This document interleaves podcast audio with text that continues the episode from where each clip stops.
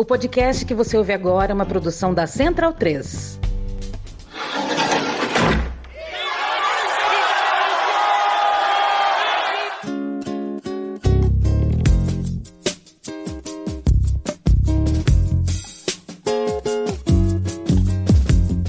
Começa agora Guilhotina, podcast do Le Monde Diplomatique Brasil. Eu sou Luiz Brasilino e estou aqui com Bianca Pio. E aí, gente, tudo bem? Bom, no episódio de hoje a gente recebe o sociólogo Luiz Valério Trindade. Oi, Luiz, tudo bom? Tudo bem. Tudo bom com vocês? Tudo jóia, Luiz. Bem-vindo ao nosso episódio 175 aqui do Guilhotina. Obrigado pelo convite. É, espero que tenhamos um ótimo bate-papo todos juntos. Maravilha.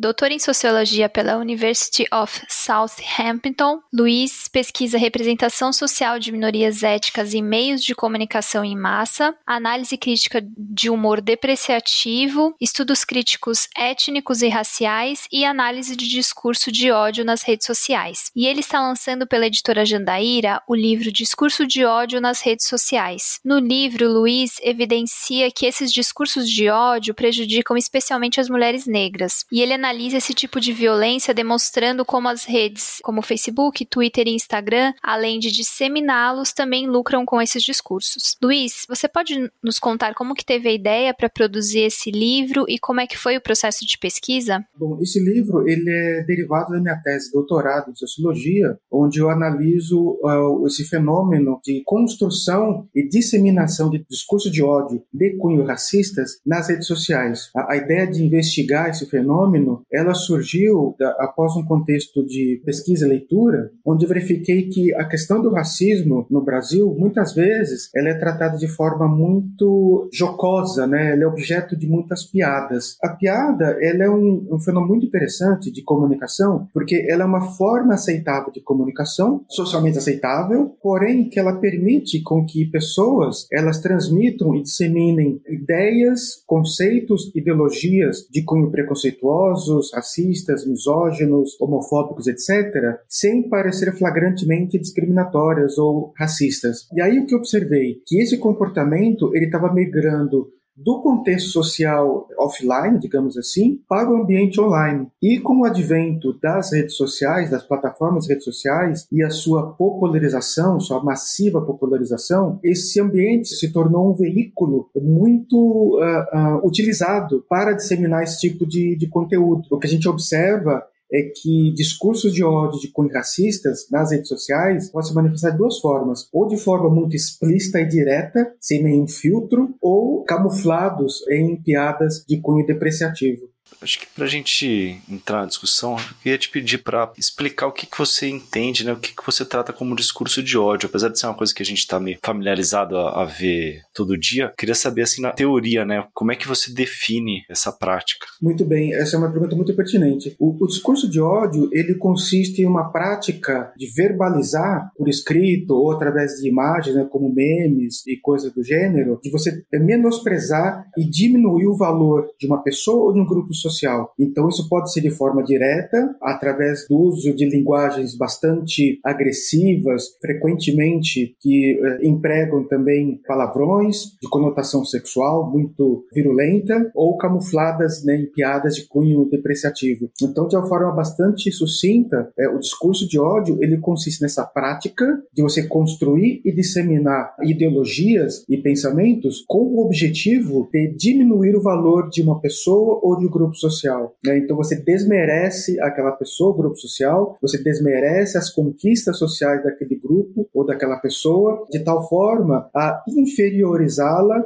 perante um grupo social hegemônico e dominante. No seu livro, no início, você fala um pouco sobre a construção do Brasil moderno após a abolição da escravidão. E aí eu queria te perguntar quais providências a elite brasileira adotou nesse período para atingir a tão almejada modernidade eurocêntrica caucasiana. O que aconteceu, Bianca, é que é, na virada né, do século XIX para o século XX, a elite brasileira ela almejava que o país ingressasse na chamada Era da Modernidade, na qual Estados Unidos e diversas nações europeias europeias, principalmente a França e a Inglaterra, já estavam inseridas nesse contexto da modernidade, é, que por sua vez é consequência direta da Revolução Industrial ocorrida no século XVIII. Para ingressar nessa era da modernidade, que era essencialmente eurocêntrica, caucasiana, quando a elite brasileira olhou para dentro do país, ela identificou que, sob o ponto de vista dela, havia um problema é um problema social. É, e que problema era esse? É que a maioria da população brasileira naquela época, né, no censo de 1890, a população brasileira é formada por 14 milhões de pessoas. E nesse contingente de 14 milhões de pessoas, 56% deles eram formados por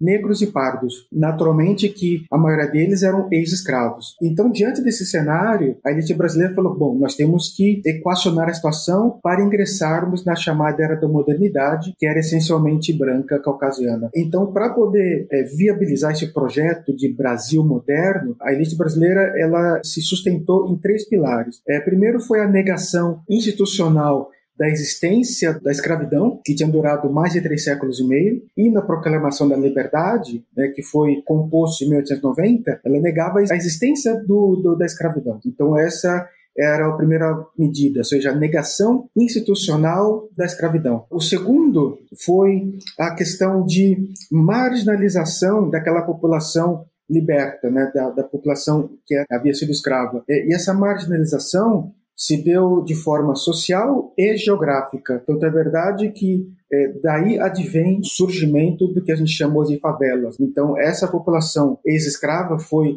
marginalizada geograficamente e não só socialmente e economicamente, é, e daí elas foram deslocadas para as periferias das grandes cidades e, algum tempo depois, deu surgimento às chamadas favelas. E o terceiro elemento, né, a terceira providência tomada pelas elites, consistiu num programa é, de subsídio e incentivo à imigração de mão de obra europeia branca para ocupar os postos nas lavouras de café, de algodão, de cana-de-açúcar, etc., em substituição à mão de obra negra. O curioso observar nesse processo é que essa mão de obra ela era remunerada, enquanto que os negros, os escravos, trabalhavam de graça. Então, esses três pilares né, foram as providências tomadas pela elite brasileira para viabilizar o seu projeto de modernidade. E justamente o contraste entre o apoio aos imigrantes europeus e a ausência de qualquer política pública de apoio à integração dos negros libertos é algo que marca a nossa sociedade até hoje, não? Acho que você podia falar um pouco também sobre a questão do apagamento da história. Não, sem dúvida, porque o que a gente observa é que com esse, essa transição de uma sociedade colonial, agrária, para uma sociedade que almejava ingressar nessa era da modernidade, é, nós temos o surgimento da, de uma sociedade de classes. Os ex-escravos, a eles, não foram concedidos condições mínimas é, de ingressar nessa so sociedade de classes emergentes. Então, eles foram marginalizados econômica,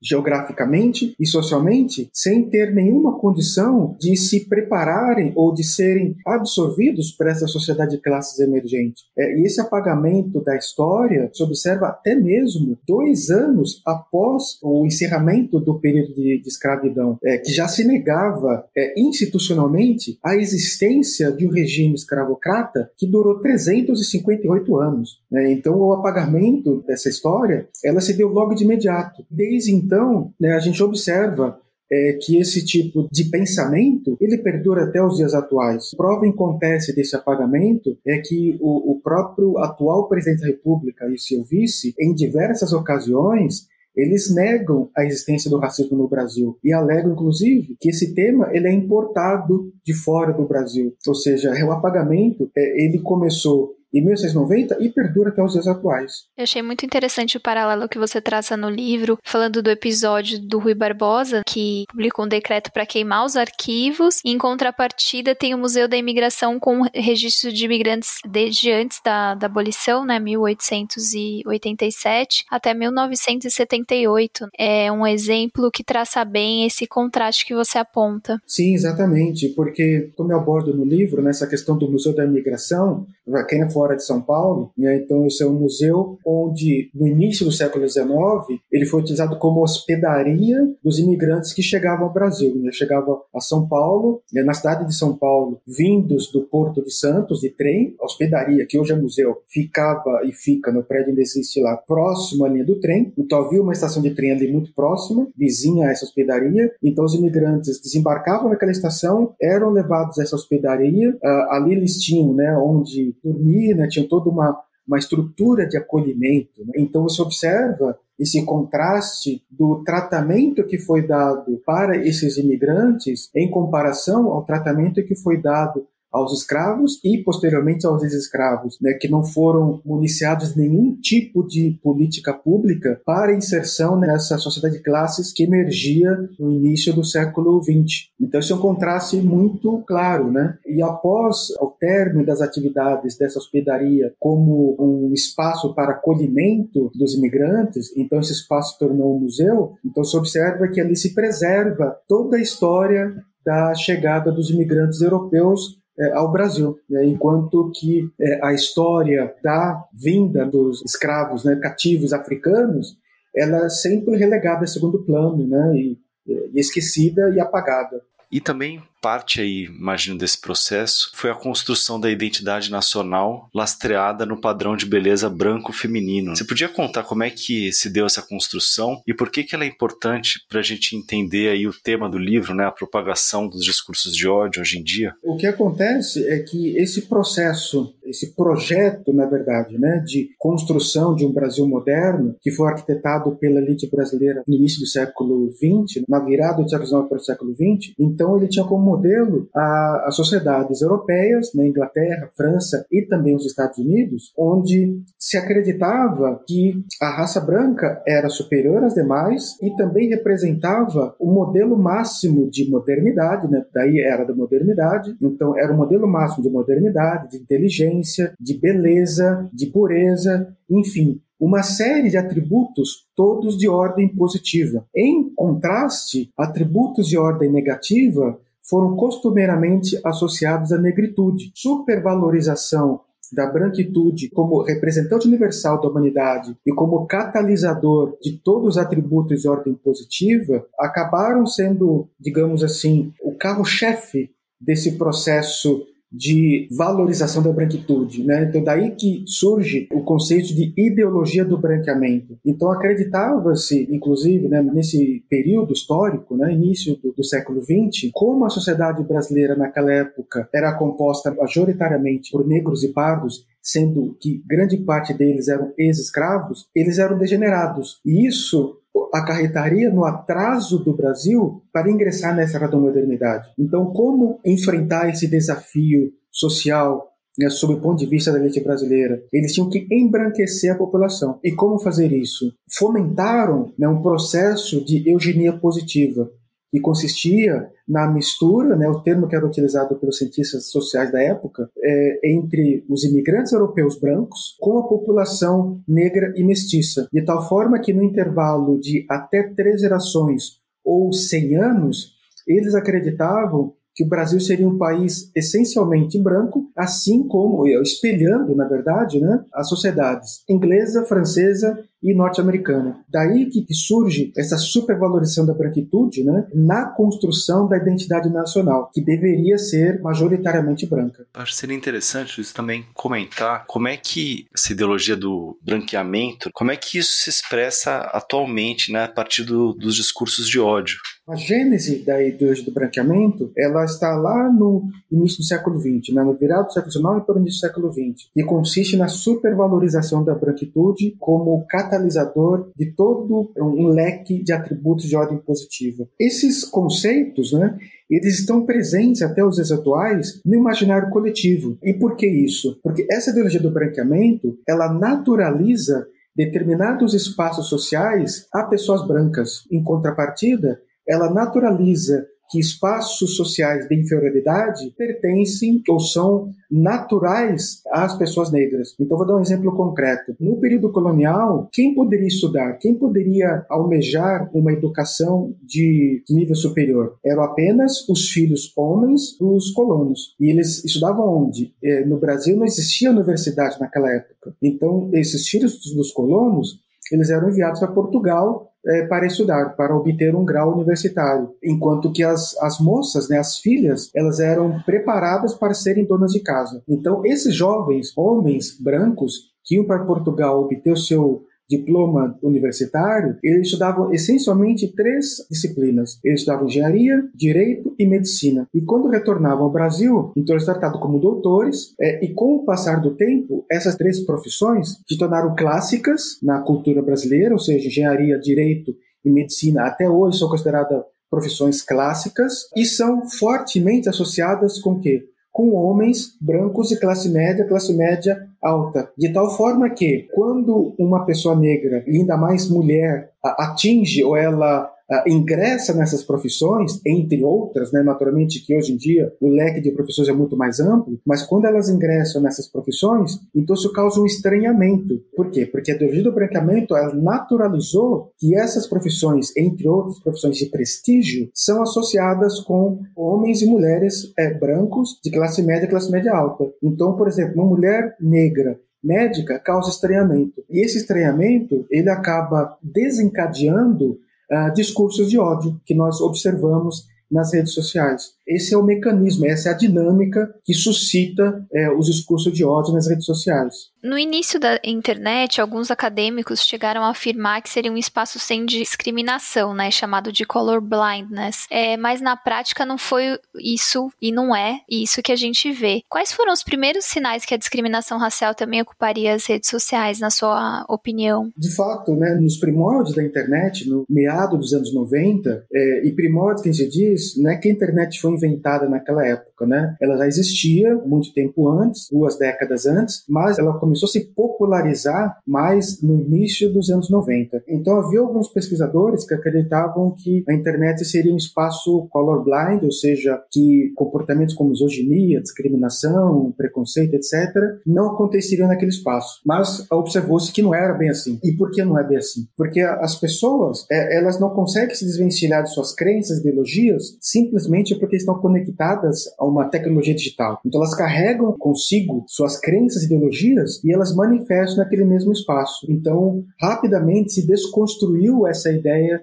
de color blindness. E de, de que forma se observa que os discursos de cunho racistas eles também estavam se manifestando nas redes sociais. Isso aconteceu de forma muito rápida. Primeiro, como acabei de dizer, as pessoas não conseguem se desvencilhar de suas crenças e ideologias. E aí, muito rapidamente, pessoas que se engajam nessa prática de construção e disseminação do discurso de ódio, eles começaram a acreditar que, por estar atrás da tela do computador, elas poderiam destilar todo o seu ódio e intolerância contra qualquer pessoa, porque elas acreditavam ou achavam que não seriam descobertas. Então, acabou se criando aí esse mecanismo, né, essa avenida, onde essas pessoas navegavam acreditando, ok, aqui eu estou nesse espaço virtual, onde eu posso é, abertamente expor as minhas ideologias preconceituosas de uma forma que eu não posso fazer no ambiente offline, por conta de convenções sociais que inibiriam esse tipo de manifestação.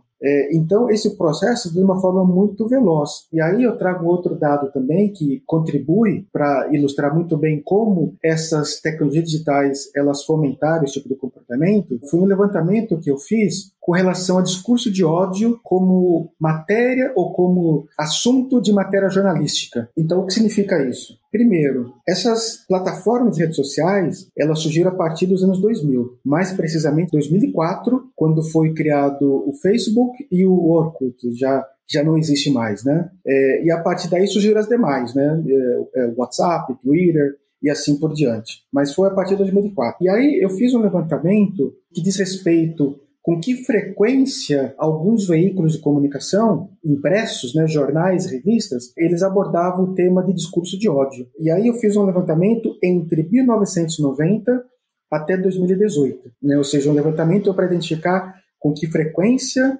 veículos de comunicação traziam dentro de suas matérias jornalísticas o tema discurso de ódio. E aí vocês vão ficar espantados com os números. Então veja bem, de 1990 a 2018, esse foi o intervalo que eu analisei. Nesse intervalo, eu pude observar que de 1990 até 2012, apenas 7% das matérias jornalísticas abordava o tema discurso de ódio. Então nós estamos falando de um intervalo aí de mais de 20 anos. E a partir de 2012 até 2018, concentra os outros 93% das citações de discurso de ódio como matéria jornalística. Aí vocês vão me perguntar, puxa vida, mas por que esse volume tão grande no intervalo de tempo tão curto?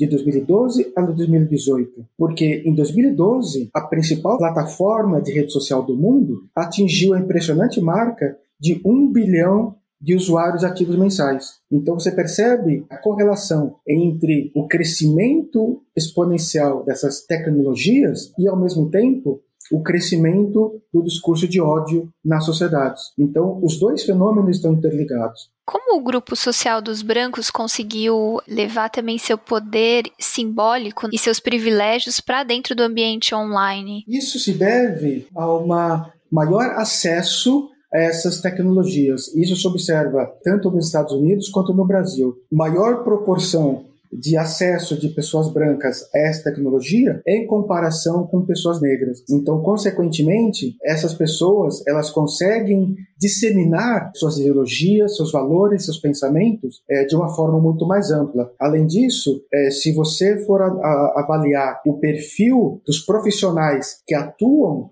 nessas empresas de tecnologia que desenvolvem os algoritmos por trás dessas tecnologias digitais, eles são majoritariamente homens e brancos. Então, consequentemente, essas pessoas elas transmitem as suas ideologias, seus valores nessas plataformas nessas tecnologias digitais. Acho que um outro ponto que é importante a gente frisar também é que as plataformas não são neutras quanto a essa questão da disseminação e do reforço do racismo institucional. Você pode comentar alguns estudos que trazem elementos sobre essa questão da não neutralidade das plataformas? Exatamente, porque como acabei de dizer, como grande parte dos profissionais que atuam nessas empresas, nessas grandes corporações, isso sem contar naturalmente né, os seus fundadores e corpo diretivo. Então, essa característica ela influencia também na construção desses algoritmos. E essas tecnologias não são neutras. Assim como, nos 90, se acreditava que a, que a, internet seria colorblind e na verdade ela não é cega, ela não é isenta de preconceito, discriminações, misoginia, etc. Da mesma forma, essas tecnologias digitais elas não são neutras. Um dos estudos muito interessantes que aborda essa questão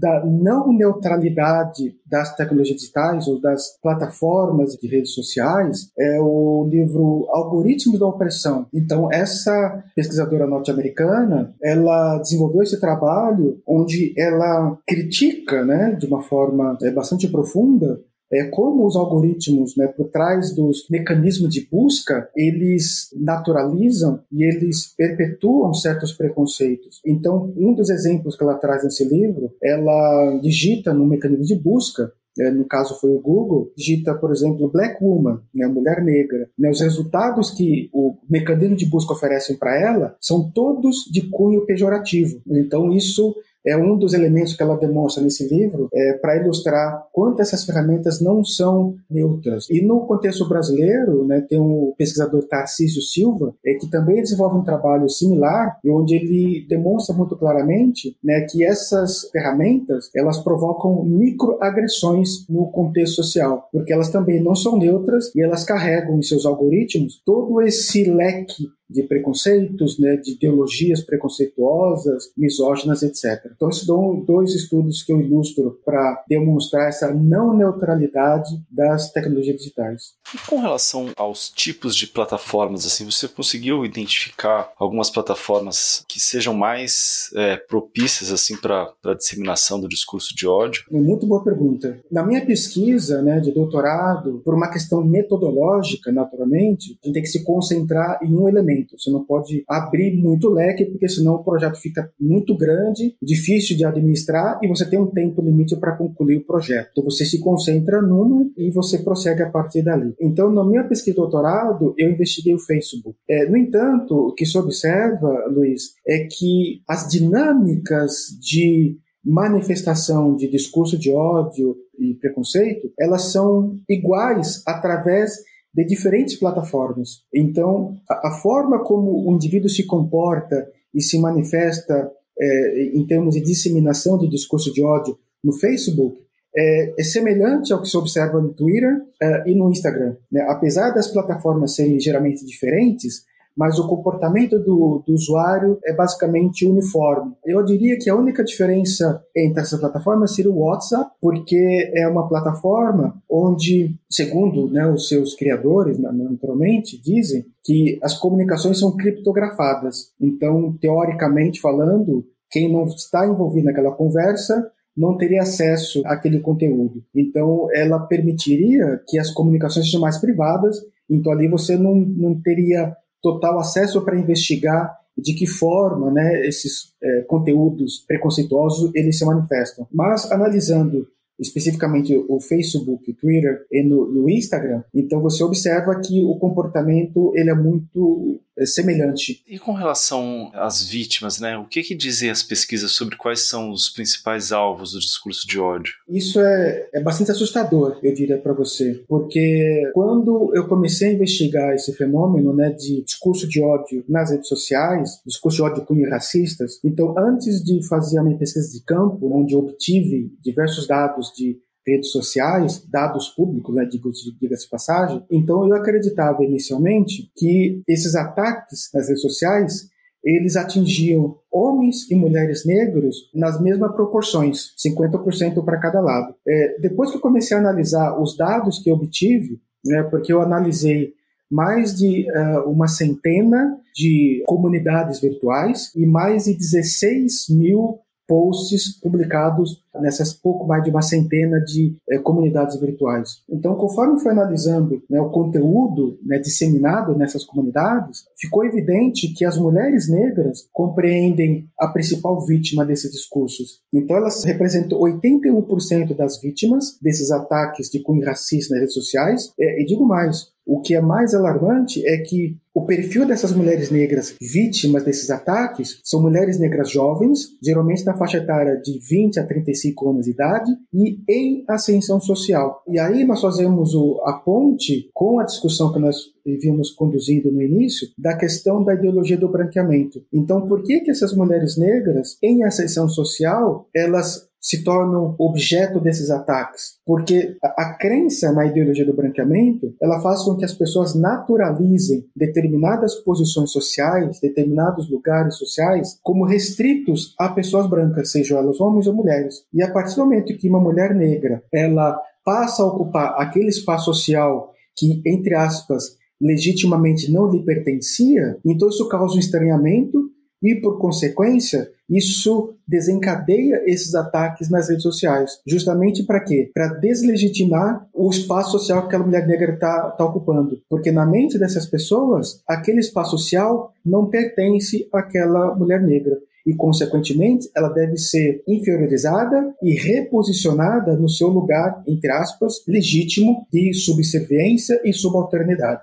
E para isso se presta o padrão de beleza branco feminino que a gente também falou mais no início. Exatamente, exatamente. Eles estão intrinsecamente ligados. Então você tem que nesse, nesse contexto, Luiz, da manifestação desses discursos, então você tem a intersecção aí de classe, gênero, enfim, de lugar de origem, enfim, você tem uma, um entrecruzamento de diversas dimensões de opressão que fazem com que essa mulher negra, né, essa eu digo no singular, mas que representa a coletividade, então essa mulher negra se torna objeto por conta do entrecruzamento de todos os elementos, classe, raça, gênero, lugar de origem, e assim por diante. Agora falando de um outro aspecto, que é o fato ao lado econômico né, das plataformas digitais. Como que essas empresas elas é, são beneficiadas, como elas lucram com essa propagação do discurso de ódio? O que acontece é o seguinte: Um outro aspecto muito preocupante desse fenômeno do discurso de ódio de cunho racistas é que,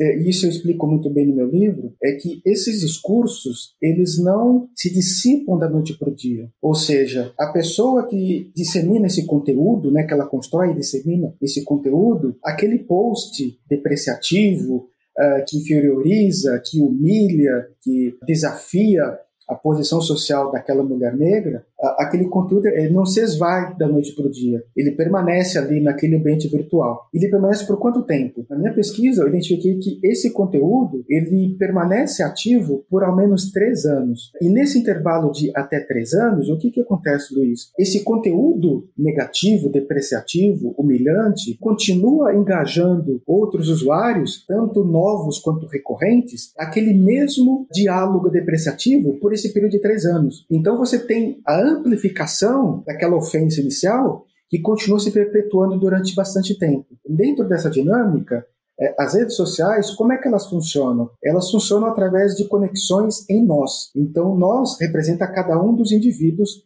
que estão conectados às redes sociais. Então, naturalmente, quanto maior a sua rede de contatos, né, os seus nós, então é maior a sua capacidade como usuário de disseminar e amplificar o alcance do conteúdo que você posta. E as redes sociais, elas funcionam através de engajamento. Então, o engajamento se manifesta como? Através dos likes, tweet, retweet, sharing, comments, eh, like, dislike, enfim, todos esses atributos nessas ferramentas, é, conforme as pessoas se manifestam ali através desses recursos, então isso gera um nível de engajamento. Como esse conteúdo é, racista, preconceituoso, como eu acabei de explicar, ele continua engajando usuários por até três anos, você tem o quê? Aquele conteúdo ele acaba sendo exposto a um número maior de pessoas por um tempo prolongado. Como consequência, os anunciantes dessas plataformas sociais eles têm suas marcas, seus produtos expostos a um, uma quantidade enorme de pessoas durante um período prolongado. E como consequência disso, as corporações por trás dessas plataformas, elas oferem lucro através do discurso de ódio, por conta dessa dinâmica. Essa é a dinâmica né, que movimenta é, cifras bilionárias que as corporações, as gigantes corporações, acabam se beneficiando né, da disseminação do discurso de ódio na parte final do livro, você traz um pouco das suas descobertas e análises da pesquisa que você fez nas páginas públicas racistas do Facebook. E aí eu queria que você explicasse pra gente as principais narrativas preponderantes. Você já mencionou alguma coisa, já trouxe alguns exemplos, mas acho que seria interessante para quem está ouvindo entender essas descobertas que você fez ao analisar essas páginas. O que acontece é que como é que funciona, né, esses discursos na, nas redes sociais. Então, analisei eh, milhares de postagens publicadas nas redes sociais e o objetivo era justamente compreender né, qualitativamente qual o significado embutido nos comentários, né, nos posts publicados nas redes sociais contra mulheres negras. Então, eu identifiquei algumas categorias né, que eu trago no livro e, e explico com bastante riqueza de detalhes, mas uh, alguns dos mais recorrentes eram construções linguísticas que desqualificavam a educação formal de mulheres negras, que desqualificavam o fato de mulheres negras terem a condição social de viajar para o exterior e construções linguísticas que desqualificavam a mulher negra por ser engajadas, por engajarem-se em determinadas profissões consideradas essencialmente brancas de classe média e média alta. Só para citar um, um dos exemplos que eu trago no livro, existe um caso de uma mulher negra de vinte e poucos anos, que viajava é, de férias em um destino onde havia bastante neve, aquela neve abundante, né, que a gente observa é, principalmente nos países do hemisfério norte. Então ela postou algumas fotos suas enquanto viajava e ela esquiando. E ela postou em sua rede social. E ao postar essas fotos, ela foi imediatamente atacada por uma quantidade enorme de usuários é, que questionavam a presença dela naquele espaço. E um dos posts dizia o seguinte: você vai roubar também a neve? Espera a neve derreter para você depois lavar a louça no hotel. Ou seja, é, é uma construção linguística forte, pesada e que carrega todo um ranço colonial muito forte. Primeiro, porque associou essa mulher negra como uma delinquente, porque é, diz que ela iria roubar a neve. Né? E por quê? Como neve, acabei de explicar, é abundante, né? ela não é tão comum assim no Brasil, então essa pessoa, esse usuário, ele associou que o fato dessa mulher negra estar naquele espaço né, que teoricamente não lhe pertence, então ela iria roubar aquela neve, né? É uma figura de linguagem, obviamente, né? Mas que transmite essa ideia de delinquência associada à negritude. E aí nós fazemos um paralelo, quando eu falava no início do nosso bate-papo, da questão de é, atributos de ordem positiva associados à branquitude e atributos de ordem negativa associados à negritude. Então, a delinquência é um atributo de ordem negativa e que foi associado à mulher negra. Então, uma mulher branca, na mesma condição, muito provavelmente não seria atacada daquela forma, porque seria naturalizada a presença dela naquele espaço. Né? Então, isso é só um dos exemplos que eu trago aqui no nosso bate-papo para explicar né, como se manifestam essas ideologias é, e como elas estão presentes também nesse é, espaço social. E por fim, né, ainda nesse mesmo exemplo ilustrativo, quando um dos usuários fala que ela deveria esperar a neve derreter para depois lavar a louça, então o que significa esse, esse comentário, esse, essa postagem? É associar a mulher negra com lavar a louça? Então, de novo, essa pessoa, esse usuário, ele está, entre aspas, reposicionando essa mulher negra no seu lugar legítimo de subserviência e de subalternidade. Ou seja, ele está associando a mulher negra como uma trabalhadora doméstica. E como uma trabalhadora doméstica, não seria legítimo que ela estivesse num espaço de neve abundante, porque intrinsecamente se entende que aquele espaço de neve abundante deve pertencer a um país do hemisfério norte. Ou seja, estão falando de países desenvolvidos. Entendeu? Então, estas são as construções ideológicas que se observam nas redes sociais através desses posts né, de, de cunho racista. É revoltante. Sim, bastante. A gente está chegando quase no final aqui da entrevista, mas eu não podia te deixar de perguntar sobre o fato da gente ter um governo no Brasil atualmente que tem um setor que é chamado de gabinete do ódio. O que é que isso diz aí sobre o papel do discurso de ódio na sociedade brasileira, considerando, inclusive, que esse discurso foi utilizado numa campanha presidencial que foi vitoriosa e que ele segue sendo utilizado, segue sendo mobilizado para animar aí a base de apoio ao presidente que atinge uma fração considerável da população brasileira. Né? Essa é uma pergunta bastante interessante.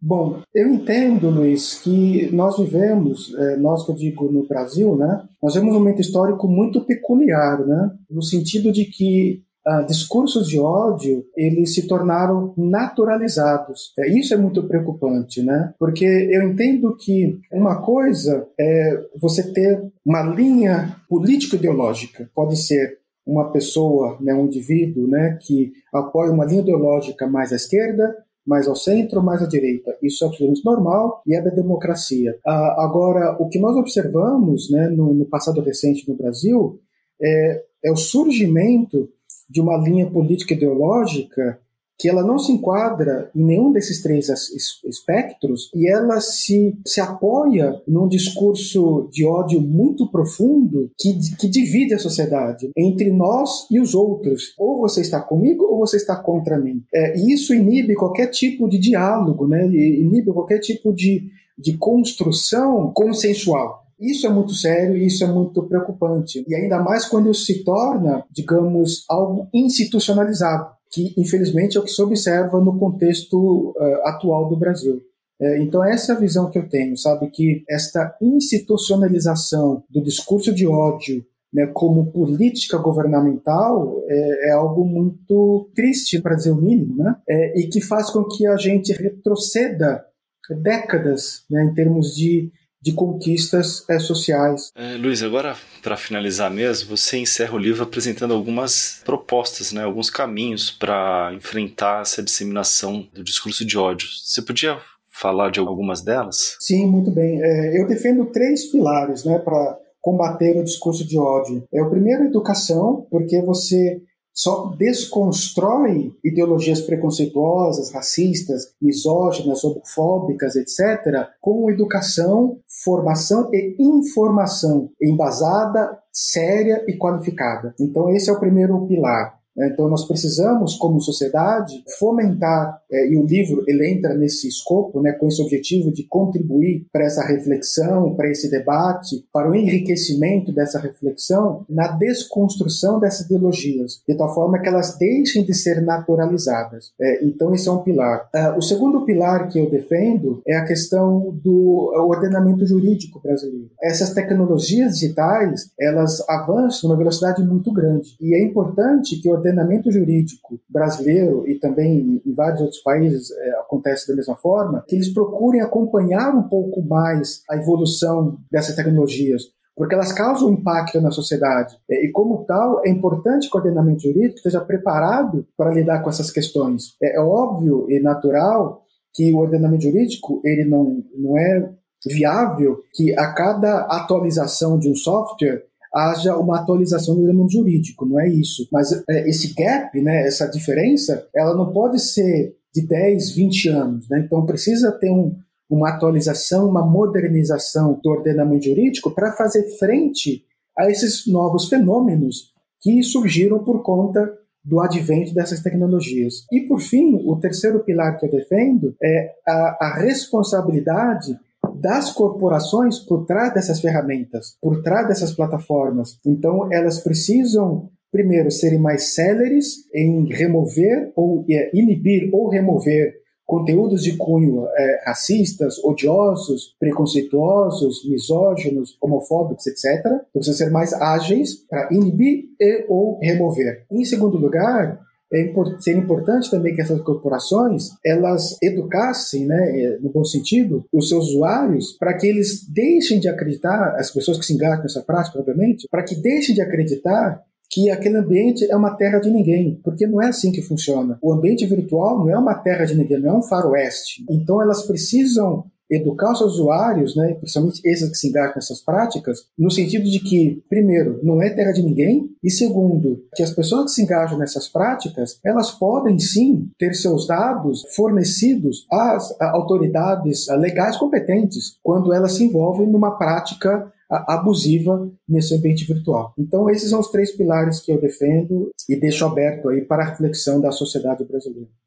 Bom, hoje recebemos o sociólogo Luiz Valério Trindade, que lançou pela editora Jandaíra o livro Discurso de Ódio nas Redes Sociais. Luiz, muito obrigado pela sua participação aqui no Guilhotina. Eu que agradeço o convite, é, espero que tenha conseguido ser suficientemente claro e didático nas minhas explanações. Obrigado mesmo pelo, pelo convite, foi um grande prazer dialogar com vocês dois. A gente que agradece, Luiz, foi muito boa a conversa, didática sem perder a profundidade e a seriedade que o tema exige. Bom, o Guilhotina é o podcast do Le Monde Diplomatique Brasil. Para nos apoiar, faça uma assinatura em nosso site www.diplomatique.org.br assine. Nós temos várias opções de planos a partir de R$ 12,90. E outra forma também de apoiar o nosso trabalho é compartilhar o nosso conteúdo nas redes sociais. A gente tem perfil no Instagram, Diplomatique Brasil, no Twitter, que é Diplobrasil, e no facebook.com barra Diplobrasil você encontra a nossa página. É isso. Qualquer crítica, sugestão, ideias, é só escrever pra gente no guilhotina@diplomatic.org.br. Obrigada para quem acompanhou até aqui e até a próxima. Até lá.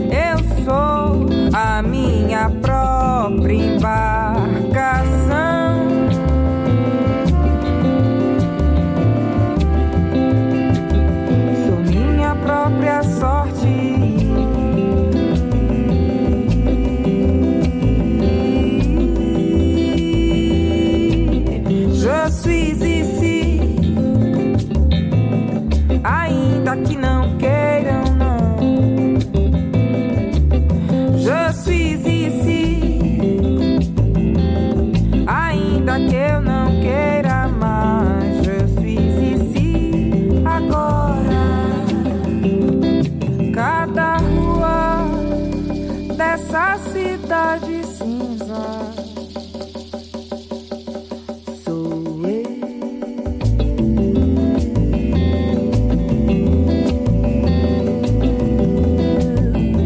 olhares brancos me fitam. Há perigo nas esquinas. E eu falo mais de três.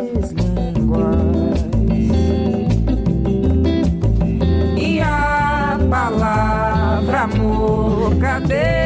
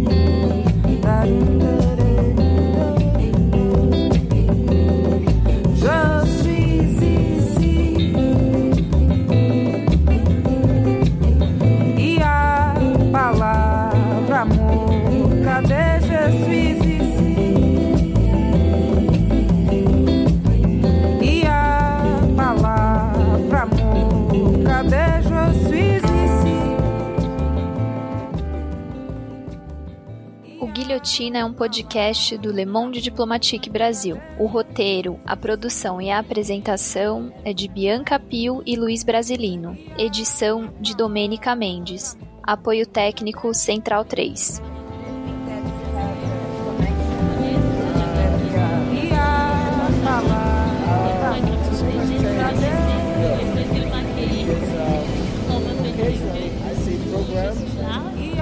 Black